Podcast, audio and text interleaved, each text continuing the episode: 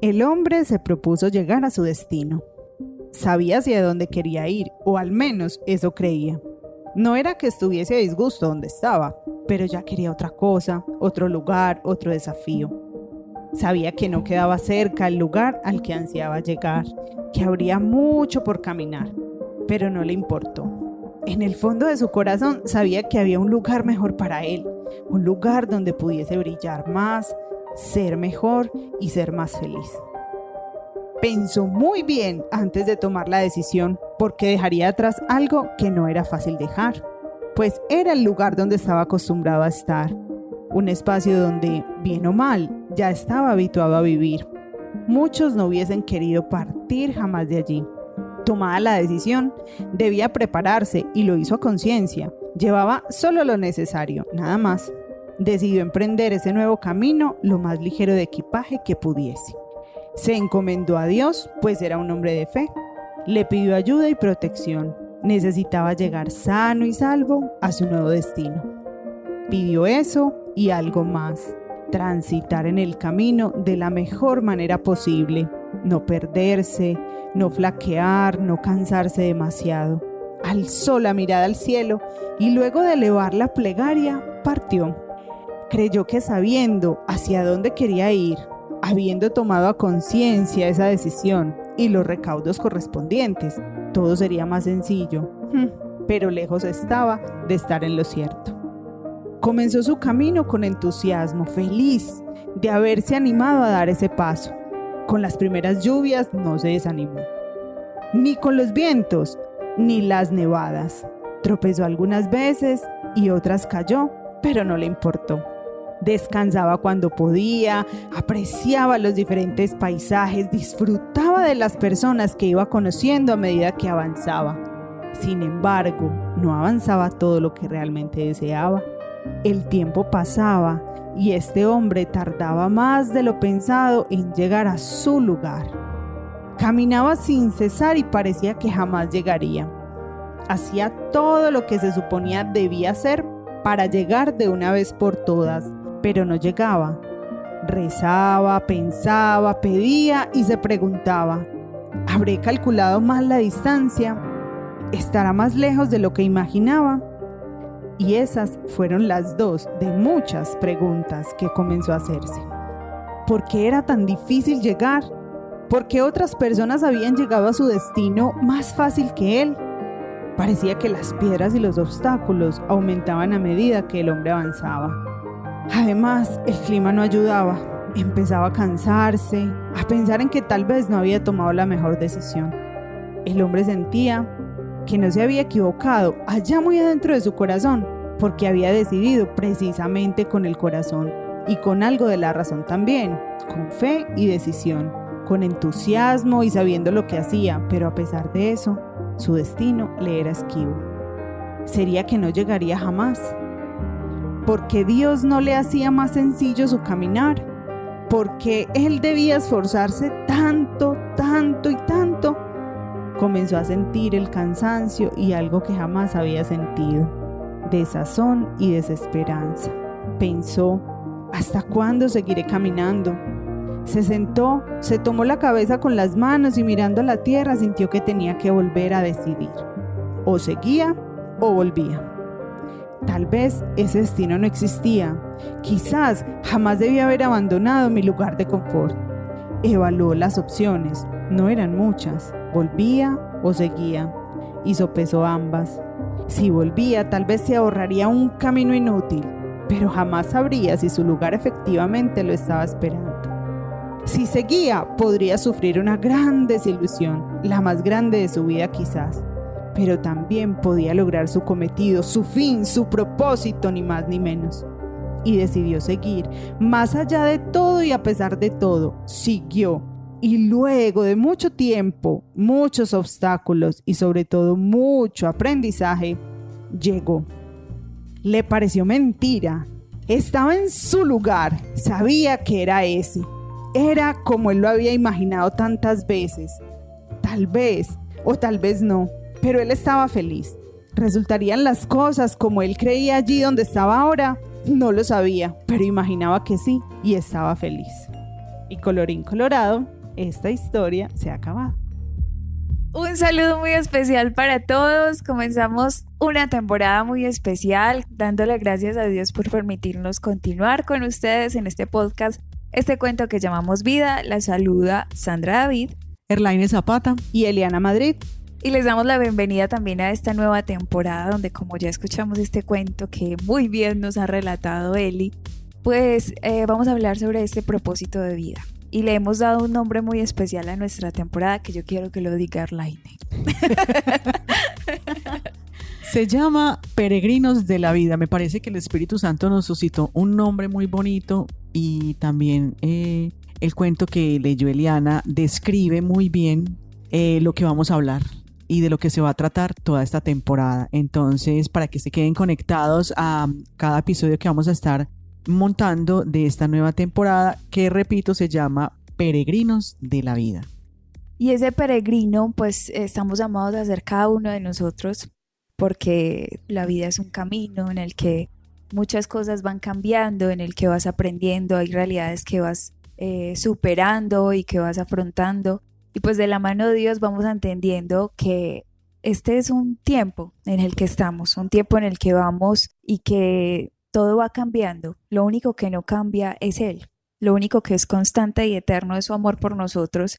Y Dios siempre es el mismo, pero nosotros sí estamos llamados a cambiar, a transformarnos en Él y a ir superando muchas de las realidades de nuestra vida y irnos dándonos cuenta de cuál es el sentido, cuál es el propósito, por qué estamos aquí, para qué estamos aquí. Especialísimo, especialísimo eh, esta nueva temporada, ahora que arrancamos este año 2022, ¿cierto? Eh, para que sigan ahí conectados con nosotros. Entonces, qué alegría que nos podamos escuchar otra vez. Qué alegría que este nuevo año eh, vamos a arrancar con toda, buscando ese propósito, ¿cierto? Porque somos eso, unos buscadores, unos peregrinos. Andamos caminando, caminando, vagabundeando, como diría una canción por ahí. Pero en ese caminar, como, como lo decía ese cuento inicial, vamos a encontrarnos muchas cosas y eso es precisamente lo que vamos a, trabajar en esta temporada. Ven, ¿y cuál canción dice así? Eh, que ya estoy harto de vagabundear y de vagabundear y no sé qué más. Pues yo no la estar harto, ya me cansé. Ah, ah, yo, no, yo no caí, yo no sé cuál es, pero a preguntarle al mundo por qué, por qué. Bueno, y queremos empezar este, este episodio eh, con unas preguntas. Yo pienso que cuando uno va a emprender eh, algo, tiene que plantearse preguntas para saber para dónde va, ¿cierto? Yo para dónde voy, entonces yo misma me contesto. Es una conversación como con uno mismo. a ver, yo misma. Entonces yo misma me pregunto, ¿para dónde voy? Y yo misma me contesto, voy para donde mi mamá. ¿Cierto? Eh, entonces queremos empezar para que ustedes allá en sus casas se pregunten también en este inicio eh, de temporada y de año, ¿qué buscas? ¿Qué buscas este año? ¿A quién buscas? ¿Y en dónde lo buscas? Esas son las preguntas más existenciales con las que yo me he llegado a encontrar en mi vida, porque pocas veces uno se hace esa pregunta. ¿Realmente yo qué busco, qué quiero este año con lo que estoy haciendo? ¿Será que sí me está encaminando hacia donde yo voy? cierto, a inicio de año nos hacemos un montón de, metas, de, propósitos. Hay quien dice que sueños, cierto, pero yo, a mí no me gusta decir sueños porque los sueños se quedan ahí en eso, en, soñar, en, estar dormidos sin hacer nada. Entonces prefiero hablar precisamente de metas y propósitos. Y cuando uno empieza a hacerse esas, esos propósitos, planes, proyectos, planes, e, exactamente. Cuando uno empieza a preguntarse eso, uno lo primero que debe hacer, bueno, ¿y eso para qué? Es otra forma de, decir. Otra pregunta interesante que hay que hacerse. ¿Qué busco? ¿Para qué? ¿Para qué? ¿Eso para qué? ¿Para qué lo estoy buscando? Yo creo que antes tendríamos que hacer una diferencia entre lo que es un propósito y lo que es una meta. Sí. Porque muchas veces combinamos eso. O sea, mi meta este año es bajar de peso. Entonces decimos, este es mi propósito. Mi meta este año es eh, conseguir alguna pareja o mejorar mi relación de pareja o mejorar mi empleo, mi economía. O dejarme de comer las uñas. Pues, así es. Pues, o dejar esos vicios. esas cosas. Dejar Pero esas amistades. Esas amistades. Estas amistades que me tienen tan... Me llevan a la perdición. Así es. Pero entonces eh, lo vamos relacionando todo, todo lo vamos llevando al mismo lugar y por eso es que cuando logramos esas ciertas metas, volvemos al mismo punto en el que, bueno, ¿y entonces qué? Y la misma pregunta, ¿qué estoy buscando? Porque todavía me encuentro sin, sin sentido. Y es porque realmente las metas son objetivos individuales, algo que yo quiero alcanzar para mi beneficio, pero el propósito es un beneficio para la humanidad, algo que yo quiero entregarle al otro, algo que no solamente estoy pensando en mí, sino que yo quiero trascender, yo quiero que mi vida tenga sentido para darle a alguien más. Por ejemplo, mi trabajo, mi estudio. Yo quiero estudiar medicina porque quiero servirle a muchas personas, porque quiero ser un buen médico. Yo quiero ser un buen profesional porque quiero esto. O sea, como que mi propósito va más allá de mis ideales egoístas. El propósito te abre la mente al servicio de la humanidad. Entonces ahí cambia todo. Por eso es que vamos alcanzando esas pequeñas metas y volvemos otra vez como a sentirnos vacíos o a sentir que, que no hemos llegado al lugar. Pero cuando dejamos de pensar en nosotros mismos, en solamente nuestras necesidades y nos abrimos a un panorama más grande, ¿qué necesita Dios de mí? ¿Qué me está pidiendo Dios a mí hoy? ¿Y qué me está pidiendo mi realidad, mi entorno, mi familia, mi relación de pareja? Entonces ahí es donde una meta se transforma en un propósito de vida, en una vocación. Y yo pienso que esos propósitos, así como le estás diciendo Sandrita, eh, tienen que ir muy ligados también al, a lo espiritual, no quedarnos solamente como en el plano material. Uno muchas veces, eh, de pronto a Liana también le ha tocado a Liana que hace acompañamientos y que se dedica a la escucha de personas, que le llegan a uno personas eh, de 50, 60, 70 años y le dicen a uno, no, mira, es que yo tenía en mi vida planeado casarme, tener eh, familia, tener hijos, comprar una casa, un carro, ¿cierto? Jubilarme. Y hasta ahí le llegó la vida.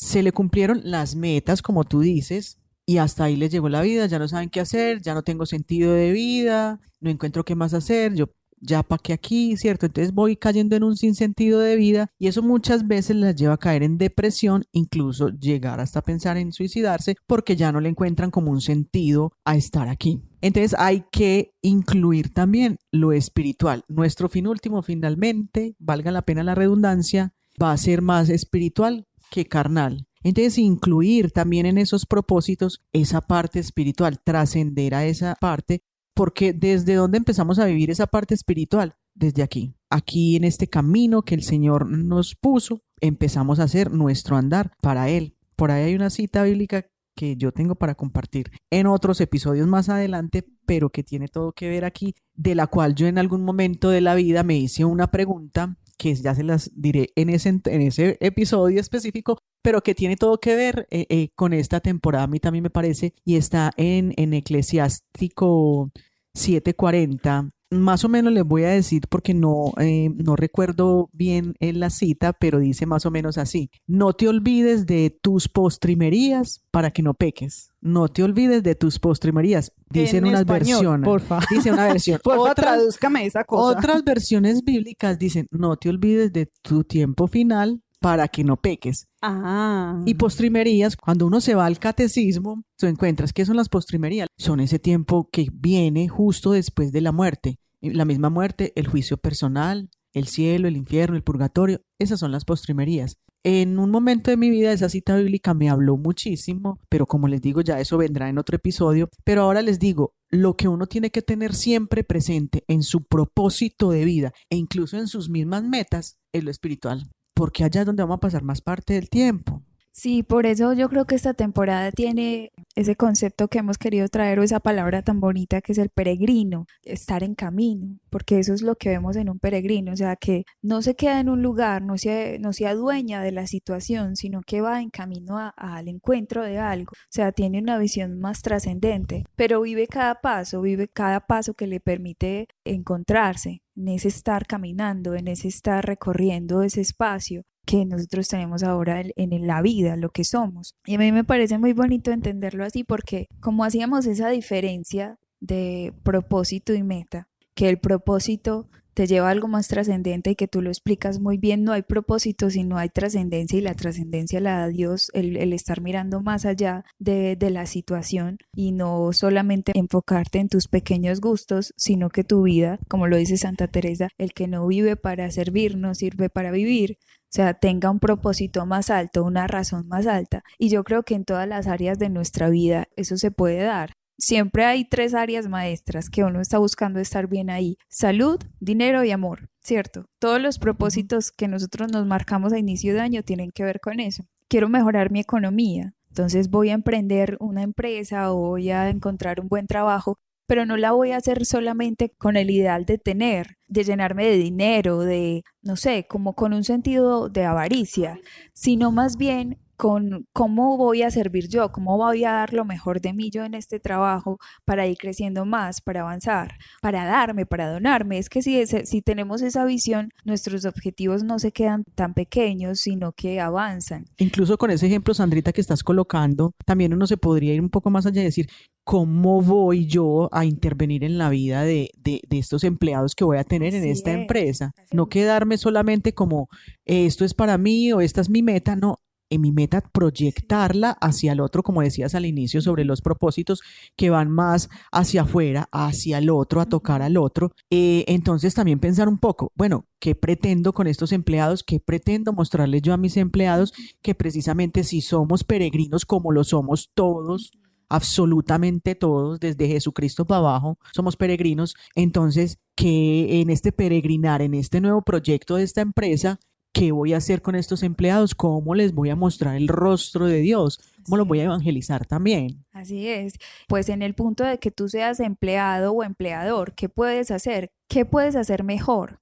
¿Cómo puedes transformar la vida de otros en la posición en la que estés? Eso frente a lo económico, ¿cierto? Y, comenzar por preguntarnos, venga, que el dinero y yo qué? Pues esa relación entre el dinero y yo, ¿cómo es? Empezar a evaluarnos eso, ¿qué sentido tiene para mí la platica? Eh, ¿Qué sentido tiene para mí el dinero? Porque yo estoy más enfocado es en, en conseguir, en conseguir, en conseguir, ¿qué hay ahí en mi interior que me está pidiendo precisamente como llenar, llenar, llenar? ¿Cierto? ¿Cómo veo yo el dinero? Si para mí el dinero, yo recuerdo que hace mucho tiempo, dentro de las sanaciones que el Señor a mí me ha regalado, era aprender a ver el dinero como una bendición, no como una maldición, porque entonces, eh, como de la abundancia del corazón habla la boca, uno solía decir, no, el dinero daña a la gente. Pues yo solía decir, la plata daña a la gente. Pero usted necesita plata y de hecho está buscando conseguir plata. Entonces, en su inconsciente, usted lo que se está diciendo es no consiga plata porque la va a dañar, la plata la va a dañar a usted. ¿Sí me hago entender? Sí. Entonces, como yo veo mal ese dinero, veo mal ese elemento, yo no voy a trabajar de verdad con amor y cuando lo reciba tampoco va a ser una satisfacción. Entonces hay ahí como una dualidad en mi interior. Entonces también es empezar a preguntarme esa relación con ese dinero, ¿para qué? ¿Sí? ¿Y qué, y qué voy a hacer con eso? Si yo siempre lo digo, el dinero es un catalizador. Catalizar, ¿qué es? Es empujar, es impulsar, es como quien dice, eh, resaltar el valor como si fuera un resaltador, ¿cierto? Entonces lo que hace es eso. Si tú tienes muchas cosas por trabajar, el dinero va a dejar ver esas cosas que tú tienes por trabajar. Sí, como muy bien lo, lo decía Jesús, no es lo que está de afuera, sino lo que hay adentro del corazón lo que daña al hombre como tú bien lo dices, muchas cosas de nuestro interior son lo que daña las bendiciones. Lo que es una bendición lo transformamos en maldición. Y el dinero no es malo, el dinero, y de hecho en la palabra de Dios se habla muchísimo de cómo administrar bien el dinero, el dinero es posibilidad, el dinero te ayuda a servirle a otros y a vivir en una vida bien, estable, en la que tú puedas disfrutar de muchas cosas y, y ser bendecido. Lo hemos como transformado en algo malo pero debemos salir de ahí. Ya es tiempo como que dejemos esas falsas ideas sobre, sobre el dinero, porque al final Dios nos va a dar abundancia aquí en la tierra y abundancia en el cielo. Solamente es el corazón que está dispuesto. Y un corazón que no le está quitando a Dios el primer lugar, porque eso es donde nosotros nos, nos equivocamos. Ahí es donde decimos, no se puede servir al, a Dios ni al Señor dinero. Y es porque tu corazón está centrado en Dios, tu corazón le pertenece a Dios y el dinero solamente es algo que tú administras, posibilita, posibilita situaciones. pero no que tiene el centro de tu corazón, ahí es donde ya Claro. estamos equivocados. Hay una oración muy hermosa que dice algo así como, Señor, no me des tan poquito que me angustie, que, que en medio de mi necesidad me angustie y mi angustia no me deje verte, pero no me des tanto que se me olvide, que se me olvide quién es el dueño de la vida, que se me olvide que eres tú, pues como el primero, sí, ayúdame como a, a tener lo suficiente y lo necesario, ¿cierto? Entonces es también en medio de esos propósitos que nos hacemos, como lo decía Sandrita, que tienen que ver con la salud, con el dinero y con el amor. Ahora que hablabas respecto a buscar pareja o conseguir pareja, por ahí me encontré mm, algo que se quedó muy profundo en el corazón, una Ah, pensé que ibas que, a decir que- haciendo. Pensé que ibas a decir que te has encontrado una pareja. Usted ya tiene mi hija, hecho, ojo pues, la ojo pues. encontré. No, y esa no me encontré. Por Esa ahí, no es por ahí yo me encontré una pareja. Sandrita, si te sirve. O sea, la estás buscando para mí, lo siento. No, Es es que tarde. ese es el tema. que hay que empezar a cambiar el chip. Que uno es que no busca, o sea, las parejas no se encuentran, las parejas se construyen. Y me pareció tan bonita una entrevista que le estaban haciendo a una señora muy mayor y ella decía, es que usted no, no tiene que salir, a- no, eso se construye, el amor de pareja, eso se construye cada día, todos los días. Y si usted no empieza ahora a construirse que no tiene la pareja, empiece a construirse desde ya usted como ser humano para que usted le pueda ofrecer a otro esa bendición que es usted. Sea usted el novio o la novia que quisiera recibir, que quisiera tener. Sí, es dar a una persona todo lo que tú esperas recibir. Y por eso todos, o sea, todas esas áreas maestras que toda la vida nos pasamos buscando, están sobrepasadas por esa expresión, donarse, darse, siempre. Porque de hecho la, el, el estar, en, digamos, en soltería es el tiempo necesario para uno estar trabajándose. Y lo hemos trabajado en muchos episodios, yo creo, de, Sí. de uno estar mirándose hacia adentro y que eso que quiere, tú bien lo acabas de decir, eso que uno quiere experimentar en una relación, uno ya estarlo viviendo, uno ya estar disfrutando, si es que la felicidad no la vas a encontrar en la otra persona, la felicidad ya te habita, ese tesoro ya está contigo. Y Es cuando que- uno entiende eso, perdóname, Erlaine, tranquila. cuando uno entiende eso, Sandrita, lo que tú estás diciendo ahí, ya ni siquiera se preocupa por quien le llegue la pareja.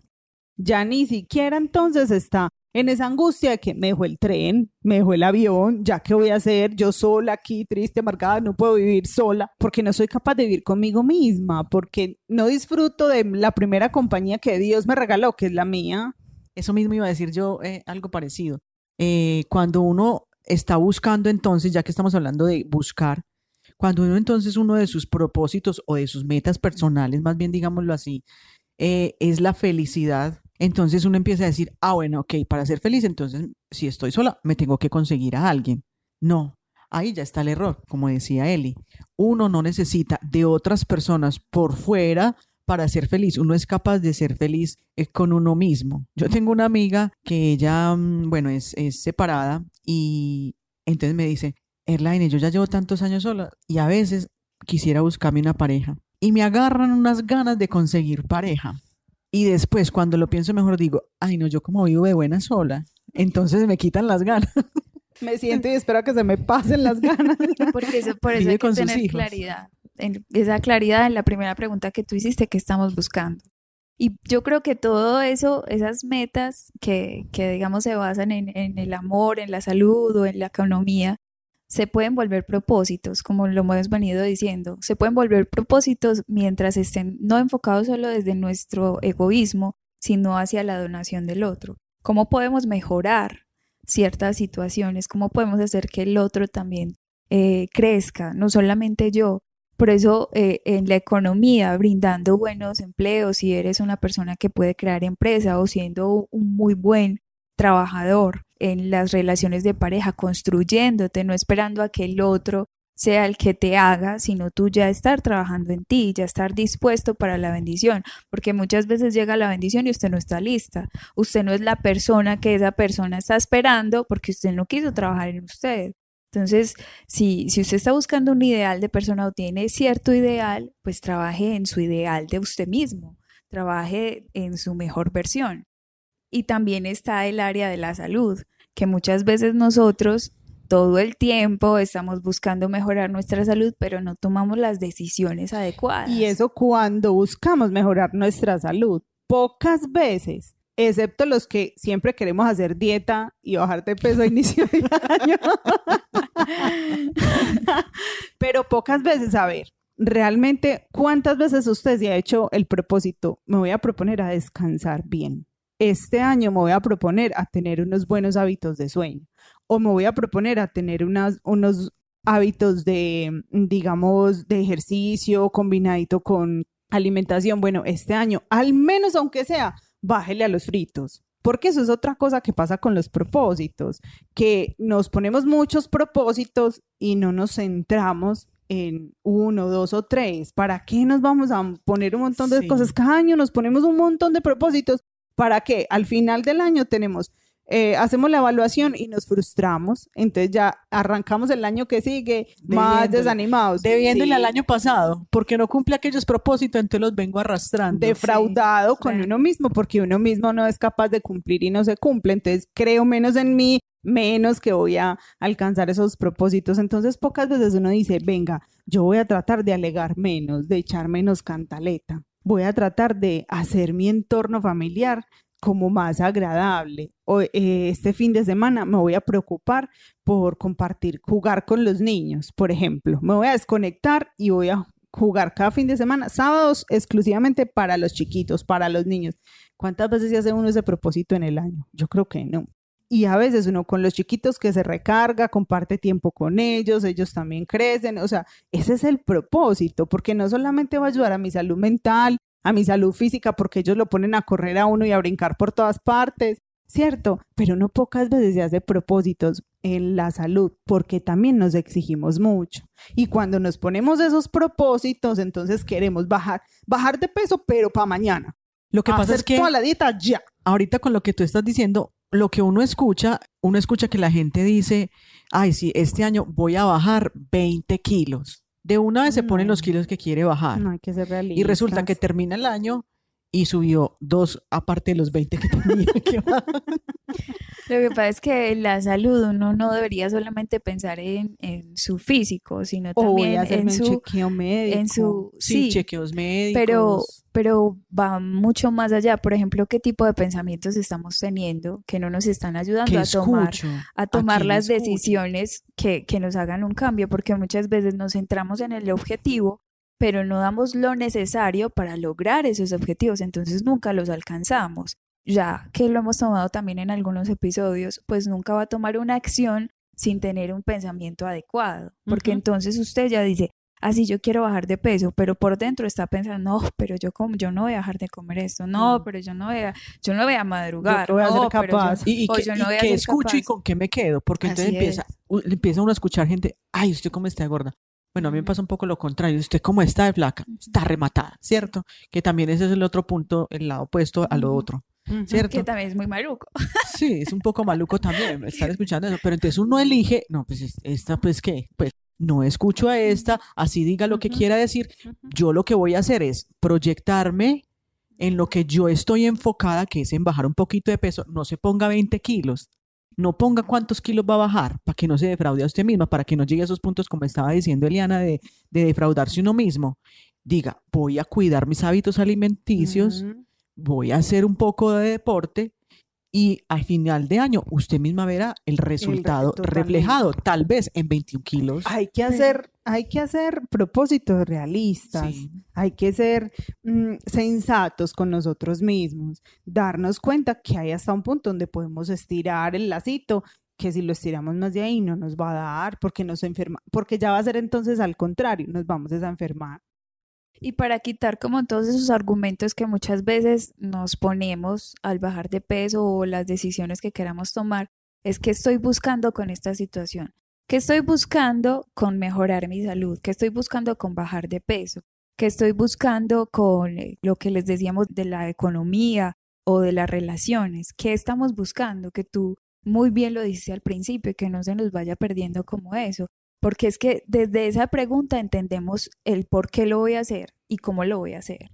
Entonces, yo estoy buscando bajar de peso porque quiero mejorar mi salud, porque quiero una mejor relación con mi pareja, con mis hijos, quiero sentirme con más energía, pensar mucho mejor, mirarme mucho mejor, eh, mejorar mi autoestima, porque mejoran mis pensamientos, mejora mi salud, mejora mi actitud. Entonces, es, todo un conjunto. Y ahí incluso está también que veo. En algunos propósitos de uno está, Vea, uno tiene que meter los sentidos, porque los sentidos son una parte muy importante del ser humano para orar. Con eso es que uno lleva a la actuación o a concretar las cosas, ¿cierto? Uno de los sentidos es la visión. Y por ejemplo, si yo quiero bajar de peso, pero me pongo a ver recetas así, súper, que uno dice, esto no me lo puedo comer, ay, qué pesar este helado, esos helados tan bonitos. Claro, eso se le convierte a uno en una tortura, porque no se puede uno uno comer el helado, no se puede comer eh, el, super chicharrón que ve uno ahí en la bandeja paisa. 50 patas ahí. Entonces, hay que cuidar también lo que veo, y no solamente en la alimentación, sino en todo. Tengo que cuidar los sentidos. Los sentidos son muy importantes, incluso para la vida espiritual. Totalmente. El sentido más importante para la vida espiritual es la visión. De ahí le sigue el oído y de ahí siguen los otros. Tacto, tacto y el gusto. Y el gusto, ¿cierto? Entonces, pongamos cuidado, porque uno es un complemento, uno es un complemento. Ahorita Eli les hablaba de un poco sobre la parte de lo que decía Jesús y me hizo acordar del discurso apostólico que está en San Juan, el capítulo 14 o capítulo 15 de las cosas eh, que pasaban en el mundo. El Señor nos dice precisamente eso ahí en ese discurso apostólico. En el mundo está el Señor, yo te pido por ellos, pero ellos están en el mundo cuando hablabas del dinero. Entonces, hay cosas que sí o sí a nosotros nos toca hacer como seres humanos. Nosotros no podemos suprimir la alimentación porque estamos en el mundo y eso hace parte del mundo, ¿cierto? Nosotros no podemos suprimir el dinero porque estamos en el mundo y lo necesitamos para subsistir. Nosotros no podemos suprimir un montón de cosas del mundo, pero sí tenemos que saber cómo llevar esas cosas del mundo, como el Señor mismo ruega e intercede en esa época por los discípulos y ahora seguramente lo hace por nosotros, ¿cierto? Entonces cuidemos lo que vemos, lo que escuchamos, a quién escuchamos, ¿sí? ¿Con qué me quedo? Que él hace mucho énfasis sobre eso en otros episodios. ¿Con qué se queda uno? Elija con qué quedarse. También lo que toco, ¿cierto? Cuidarse uno definitivamente de todo ese tipo de cosas ayuda también a, a tener un buen peregrinaje. También en, entonces eso es mm, en, en, medio de esas preguntas que nos hacemos, eh, el, el, para qué esto, por qué esto, qué busco con esto, ¿cierto? Eh, recordemos precisamente entonces que todo eso necesitamos es que trascienda. Es decir, en mi vida espiritual, en mi vida con Dios, en mi relación, en mi crecimiento, eso sirve o no sirve, porque yo creo que ese es como el filtro final. Sí. Ese es el filtro final. Esto aporta o no aporta para mi crecimiento y para el crecimiento de los otros, ¿cierto? Para que los otros se acerquen más a Dios, para que los otros sientan más el amor de Dios. No necesariamente que el otro se acerque más a Dios es que se siente conmigo a leer la escritura, no, pero si esto me sirve para que el otro, eh, pues que yo tenga credibilidad, este cambio que yo voy a hacer, que el otro me crea cuando yo le hablo de Dios, cuando yo lo quiero, eh, quiero que el otro eh, conozca la experiencia que yo he tenido, tal vez contarle mi testimonio, ¿cierto? Entonces, bueno, ¿para qué? ¿Cierto? Siempre llevarlo hasta el plano último, que es como, como ese plano de la relación con Dios. Es que ese, yo creo que es el gran punto, como tú bien lo dices, porque quizá como una frase lo dice, nosotros vayamos a ser el único evangelio que alguien vaya a leer. Entonces, cuando esas áreas que nosotros tenemos en dificultad empiezan a transformarse, nos volvemos evangelio, nos volvemos buena noticia, nos volvemos testimonio. Y ese es el gran llamado que absolutamente todos tenemos. Nosotros no estamos llamados aquí a ser los más lindos, nosotros no estamos llamados aquí a ser los más ricos, no estamos llamados para eh, ser los, que más conocemos los que más amen, o sea, la persona más amada, la más seguida en redes sociales, la que todo el mundo quiere ver, seguir, no sé, estar. No, no estamos llamados a eso. Estamos llamados a ser saludables en alma y cuerpo. Estamos llamados a ser testimonio real, a llegar a la estatura del hombre perfecto, o sea, Jesucristo, a que las personas que nos vean puedan ver a Dios, puedan reconciliarse con Dios, puedan ver que la vida puede ser diferente, que una persona que antes sufría de sobrepeso, de baja autoestima, se ha vuelto testimonio. ¿Por qué? Primero porque cambió sus pensamientos, se encontró con Dios, la verdad, se dio cuenta de que esa persona no es lo que decían de ella, es lo que Dios dice de ella. Entonces empieza a cambiar sus hábitos alimenticios, a cambiar sus decisiones. Entonces la persona que antes eh, no se sentía capaz de emprender, se dio cuenta que tenía todo el potencial para hacerlo, que en medio de la dificultad Dios le mostró cómo podía progresar, porque muchas veces estamos esperando estar en el mejor momento de nuestras vidas para tomar acción, pero casi siempre desde la dificultad Dios nos levanta a la bendición, casi siempre es así. Desde una enfermedad Dios te muestra el propósito de tu vida. Entonces eh, vas a ser acompañante espiritual, entonces vas a ser psicóloga, entonces a través de la música vas a servirle a los demás. Por ejemplo, yo pienso en Moisés, que era un tartamudo lo pone a dirigir su pueblo para eh, liberarlo de Egipto. o sea, no, no, tenía el mejor potencial. Es tartamudo y lo ponía a hablarle al faraón. Vaya a pero, al faraón. Pero, o sea, lo... definitivamente, perdóname Sandra, definitivamente lo que el Señor ve no es lo que uno ve, porque a mí me pasa, me dicen que Moisés va a hacer y yo digo, oye, gana eso. Así es. Yo no lo hubiera o tantos otros. ese, no es para ese puestecito. sí. o sea, es que todos, todos, todos los personajes bíblicos tienen ese ese mismo perfil. O sea, David no era considerado el tipo de rey y llegó a ser uno de los reyes más grandes de, de Israel. Entonces, hay un montón de imágenes que nosotros tenemos que quitarnos de la cabeza de decir que yo tengo que tenerlo todo claro, perfecto, para emprender algo, para sentir que puedo dar algo y no, o sea, desde esa debilidad que tú tienes, desde esa circunstancia hoy económica, si estás necesitado, estás llamado a ser muy abundante, porque si tienes esa herida, Dios quiere sanar esa herida en tu familia, en tus relaciones. Si has venido trayendo esa herida de, de, malas relaciones afectivas, pues estás llamado a tener la mejor relación afectiva del mundo. Y te aseguro que vas a ser testimonio para muchos. y ese es el gran propósito, que te conviertas en la voz de Dios. Precisamente.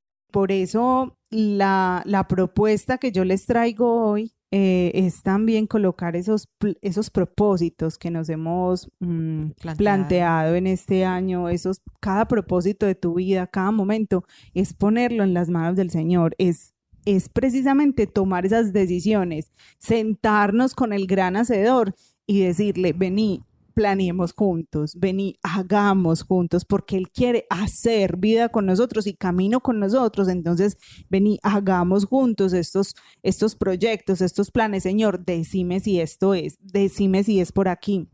Construyamos y vení, vení, hagamos. ¿Será que esto es mucho? No, ¿qué tal si empezar pues como, como a negociar con él, porque él siempre nos va a acompañar y cuando ponemos esas cosas, esos planes, esos proyectos, esos propósitos en las manos del Señor y son su voluntad, eso no hay que lo pare, eso no hay forma que lo paren. Lo dice la palabra en Proverbios 16:9. El hombre hace planes, pero el Señor dirige sus pasos. En Paisa, el hombre propone y, el Dios Señor dispone. Así es. Así es. Hay una cosa eh, que yo que ustedes me están haciendo pensar que tiene que ver todo con, con, este tema.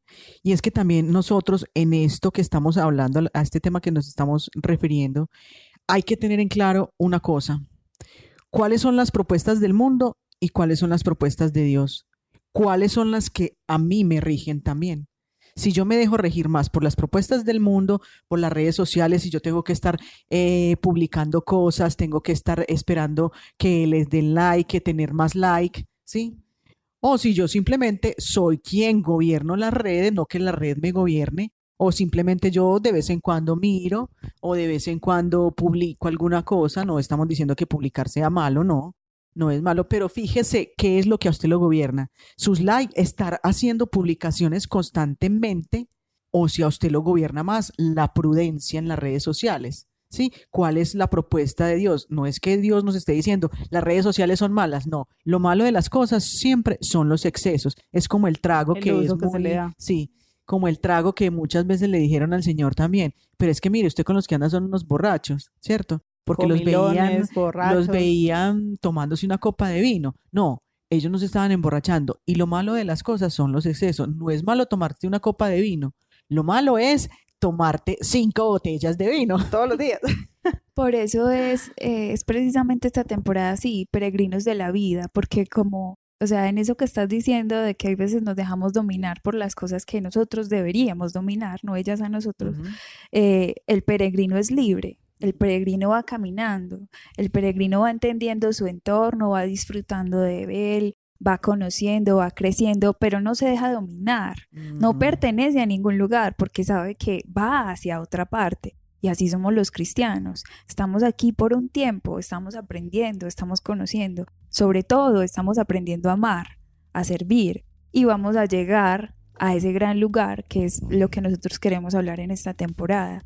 Ese lugar de ese gran propósito de todo cristiano que es la eternidad. Entonces más, más adelante vamos a seguir hablando sobre todos estos temas, pero en este primer episodio de esta temporada sí como que tengamos claridad, ¿qué estamos buscando? ¿Por qué nos estamos dejando dominar? ¿Por qué esos propósitos o esas metas y cómo las podemos transformar para que sean realmente más trascendentes? No se queden solamente en un logro de un día o de un año, sino que tengan una visión, una vocación. Amén.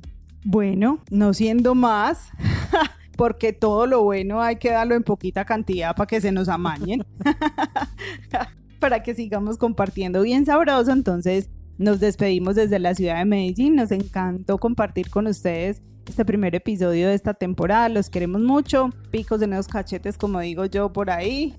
Nos escuchamos en un próximo episodio. Les habló Eliana Madrid. Erlaine Zapata. Y Sandra David. Recuerden que los queremos mucho. Dios los bendiga. Chao. Chao.